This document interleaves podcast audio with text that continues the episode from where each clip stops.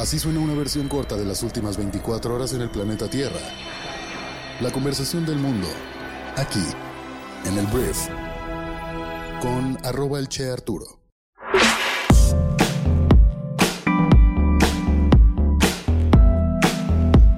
Muy buenos días, bienvenidas, bienvenidos a esto que es el brief para este jueves 4 de mayo. Yo soy Arturo Salazar, soy tu anfitrión y uno de los fundadores de Briefy y en este podcast vas a informarte con un resumen de las noticias que debes conocer el día de hoy para ser una persona bien informada. Antes de comenzar quiero decirte que este podcast es traído a ti por Briefy, nuestra plataforma educativa para líderes de negocios que te ayuda a desarrollar tus habilidades de management en 15 minutos al día. Espero que puedas descargar nuestra aplicación móvil y te genere mucho valor. Entonces muchísimas gracias por estar aquí y vamos a comenzar con esto que es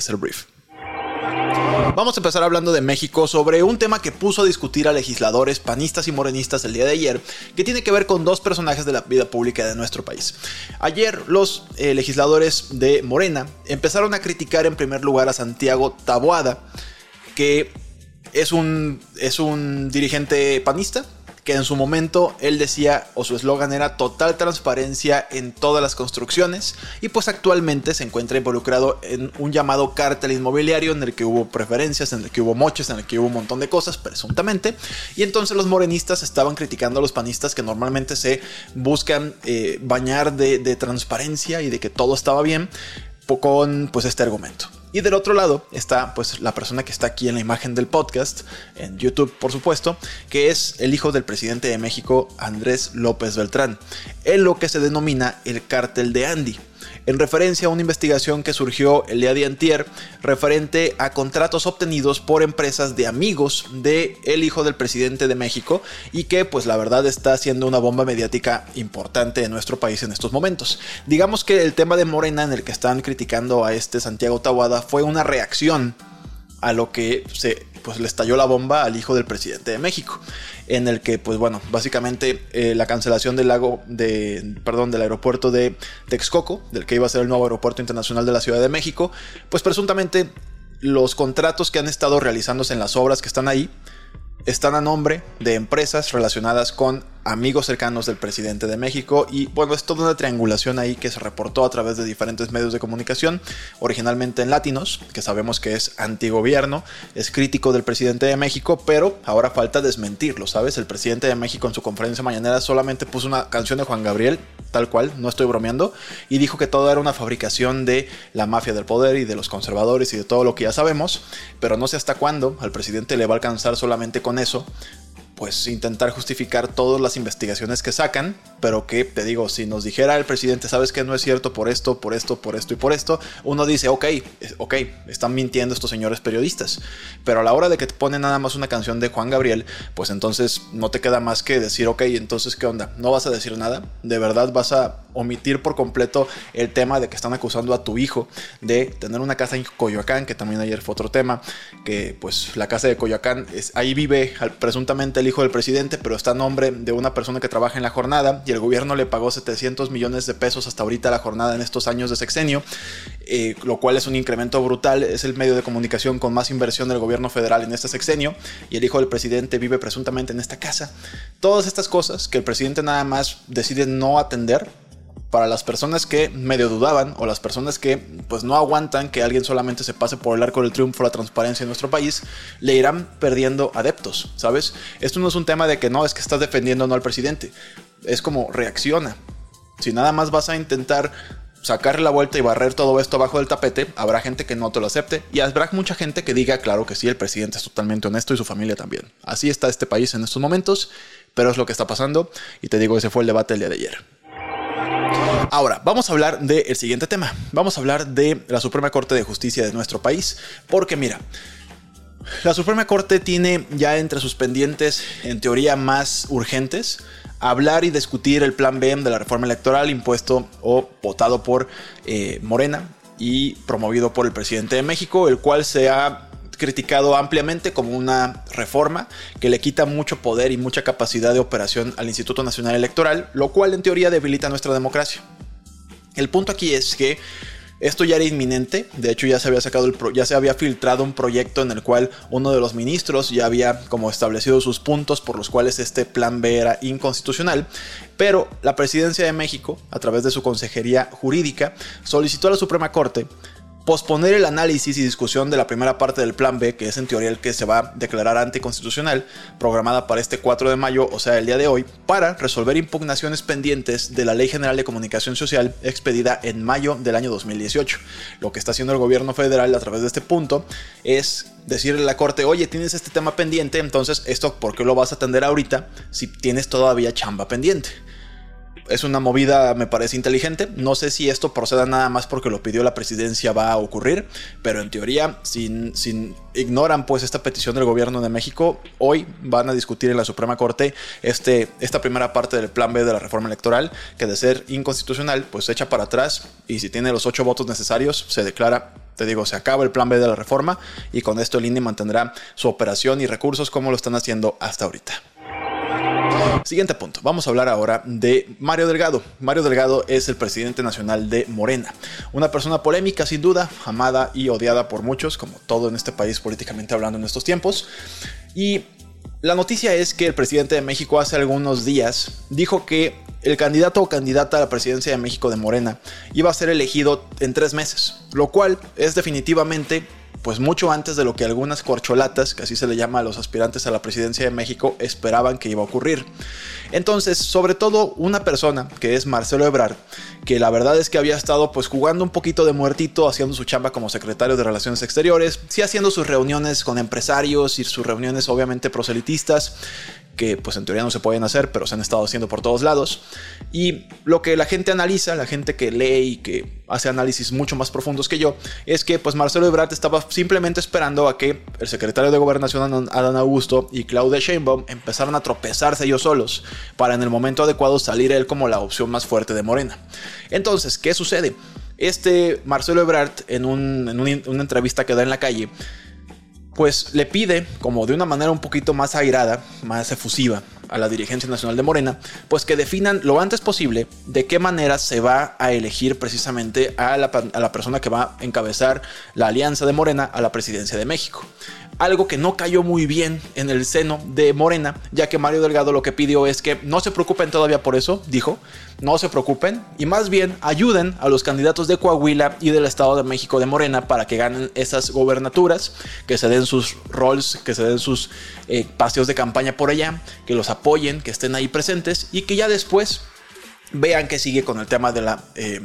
de la elección federal. Entonces, esto es algo que obviamente pues no, no convence a una persona como Marcelo Ebrard que te digo, quiere saber lo antes posible cuáles van a ser las condiciones de la batalla,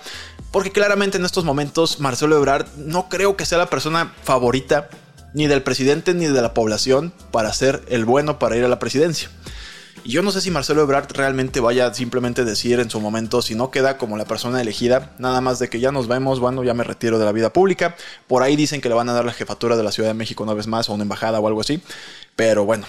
yo creo que esto no va a salir muy bien para Morena. O sea, más allá de que te guste o no el partido, yo creo que estos temas internos de sus formas de elegir a la persona que va por la silla grande ya están dando malos resultados, por ejemplo en Coahuila, que no funcionó bien y se dividió, de hecho el PT y Morena. Vamos a ver qué sucede en la nacional. Ahora, vamos a hablar del señor Donald Trump. El expresidente más naranja del mundo el día de ayer compareció ante pues una corte, un jurado federal en Manhattan a través de un video en un juicio en su contra de haber presuntamente violado a una mujer en, bueno, hace algunas décadas. La mujer se llama John Carroll, que es una escritora, la verdad que reconocida, pero últimamente tristemente se le conoce más por este caso. Entonces, el expresidente más naranja del mundo negó haber violado a la escritora al presentar este miércoles un testimonio en video eh, como parte de su defensa ante este jurado federal. Y voy a citarlo tal cual, es la historia más ridícula y repugnante, fue lo que dijo, simplemente está inventando y pues te digo a esta mujer, eh, más bien esta mujer está acusándolo de haberla violado en un vestidor, en un almacén en Bergdorf Goodman, en la ciudad de Nueva York hace décadas y Donaldo simplemente dice que no sucedió. Esto te digo, no porque él diga que no sucedió quiere decir que no sucedió pero vamos a ver hasta dónde llega. Simplemente esto sigue afectando, o en teoría debería seguir afectando la reputación de Donaldo en las elecciones internas republicanas por la presidencia de Estados Unidos el año que viene. Pero pues sigue siendo el más fuerte, a pesar de todo, a pesar de todo, al parecer es el que tiene las mayores posibilidades de ser el candidato republicano. Vamos a hablar de economía y voy a hablar de la Reserva Federal de Estados Unidos, que es el Banco Central estadounidense, que el día de ayer anunció que elevó la tasa de interés de referencia en 25 puntos base este miércoles. El presidente de la Fed, Jerome Powell, dijo que las autoridades podrían volver a subir las tasas si se justifica una mayor moderación de la política monetaria. Entonces pasa a un rango de entre 5 y 5.25%, esto con el objetivo de moderar o intentar controlar la inflación en Estados Unidos. Algo que sí comentaron es que no van a bajar por ningún motivo en la siguiente sesión, en la siguiente reunión las tasas, pero es posible que ya la mantengan en ese punto si, vuelvo a lo mismo, la inflación no sigue persistiendo con las subidas constantes que ha tenido en todo el mundo. Vamos a hablar ahora de Ucrania porque y de Rusia. Y esta noticia hoy tiene que ver más con Rusia. Mira, hubo un ataque que fue interceptado en Moscú, tal cual en el Kremlin, que es el, es el edificio de gobierno federal pues, de Rusia, en el cual dos drones iban, pues en teoría, a impactarse en contra del edificio y fueron interceptados por militares eh, rusos. Y bueno, Rusia inmediatamente después pues acusó a Ucrania de atacar a su país y también pues de alguna forma presumió que no lo habían logrado afectar.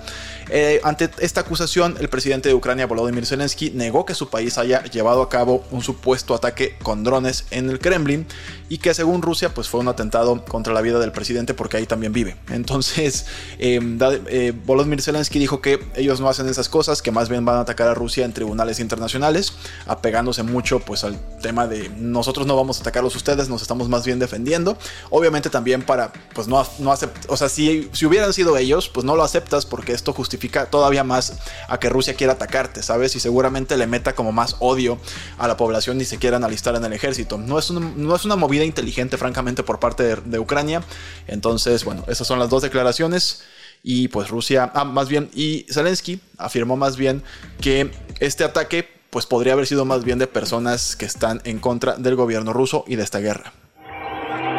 Ahora, siguiente punto. Vamos a hablar ahora de Gmail, que es este servicio de mensajería electrónica que tal vez utilices, porque ahora Gmail también va a tener una marca de verificación azul para que demuestres que estás verificado, así como lo tiene Twitter, como lo tiene Instagram, como lo tienen todas las redes sociales. Pero fíjate que con Gmail me hace muchísimo sentido. Esta palomita lo que va a tener, o esta marca de verificación azul,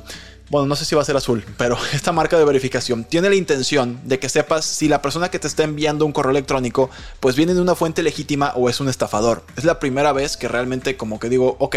está padre, ¿sabes? Hoy en día con la que puedes comprar en Twitter o con la que de repente de alguna forma una persona con 300 followers tiene en Instagram, pues uno dice, pues no, esto no me quiere decir nada, ¿sabes? Pero por alguna razón en cuanto a los correos electrónicos me da tranquilidad abrir un correo de una persona que pues es una persona verificada. No sé, por lo menos en mi cabeza hace sentido. Hablemos de... Em, ¿De qué vamos a hablar? Ah, vamos a hablar de música. Porque el día de ayer Missy Elliott, Willie Nelson, Sheryl Crow y el difunto George Michael fueron anunciados como los nuevos integrantes del Salón de la Fama del Rock and Roll, esto en Estados Unidos. Y de hecho Missy Elliott es la primera rapera en ser incluida en la institución con sede en Cleveland que la llamó una verdadera pionera en un género dominado por los hombres. Otros miembros incluyeron a Chaka Khan, el creador de Soul Train, Don Cornelius, Kate Bush, The Spinners, Rage Against the Machine, DJ Cool Eric, Link Ray, Al Cooper y Bernie Toppin. Entonces, todas estas personas son los nuevos integrantes del Salón de la Fama del Rock and Roll. Voy a hablar del delantero del Manchester City, este hombre que es, está completamente loco, se llama Erling Haaland, que a sus 20, ¿cuántos años? 22 años, ayer rompió el récord de la mayor cantidad de goles en una sola temporada en la Premier League, que es la liga inglesa, por mucho es una de las ligas más competitivas y difíciles del mundo. Y bueno, este hombre batió el récord con su número, con su gol número 35 el de ayer en contra del West Ham para superar pues al récord anterior que era de 34, que era de Alan Shearer y también de Andrew Cole, estaba ahí empatado. Entonces, pues es el nuevo récord de la Premier League. Este hombre que además el Manchester City gana y retoma el liderato de la Premier luego que toda la temporada había estado por, encima del Arsenal, que se desmoronó en las últimas 5 o 6 jornadas. Entonces, puras buenas noticias para los fanáticos del City. Yo soy del, yo soy del United, entonces no son tan buenas para mí, pero esto es francamente impresionante y bien por Erling Haaland. Antes de irme, quiero hacerte mi recomendación del día en Briefing, nuestra plataforma educativa, que es un artículo que se llama La tendencia empresarial que une a Walmart y a Tiffany Company. Y bueno, se me hizo súper interesante este artículo porque básicamente lo que hace es explicarte cómo ante la crisis económica que tenemos encima, los consumidores están dejando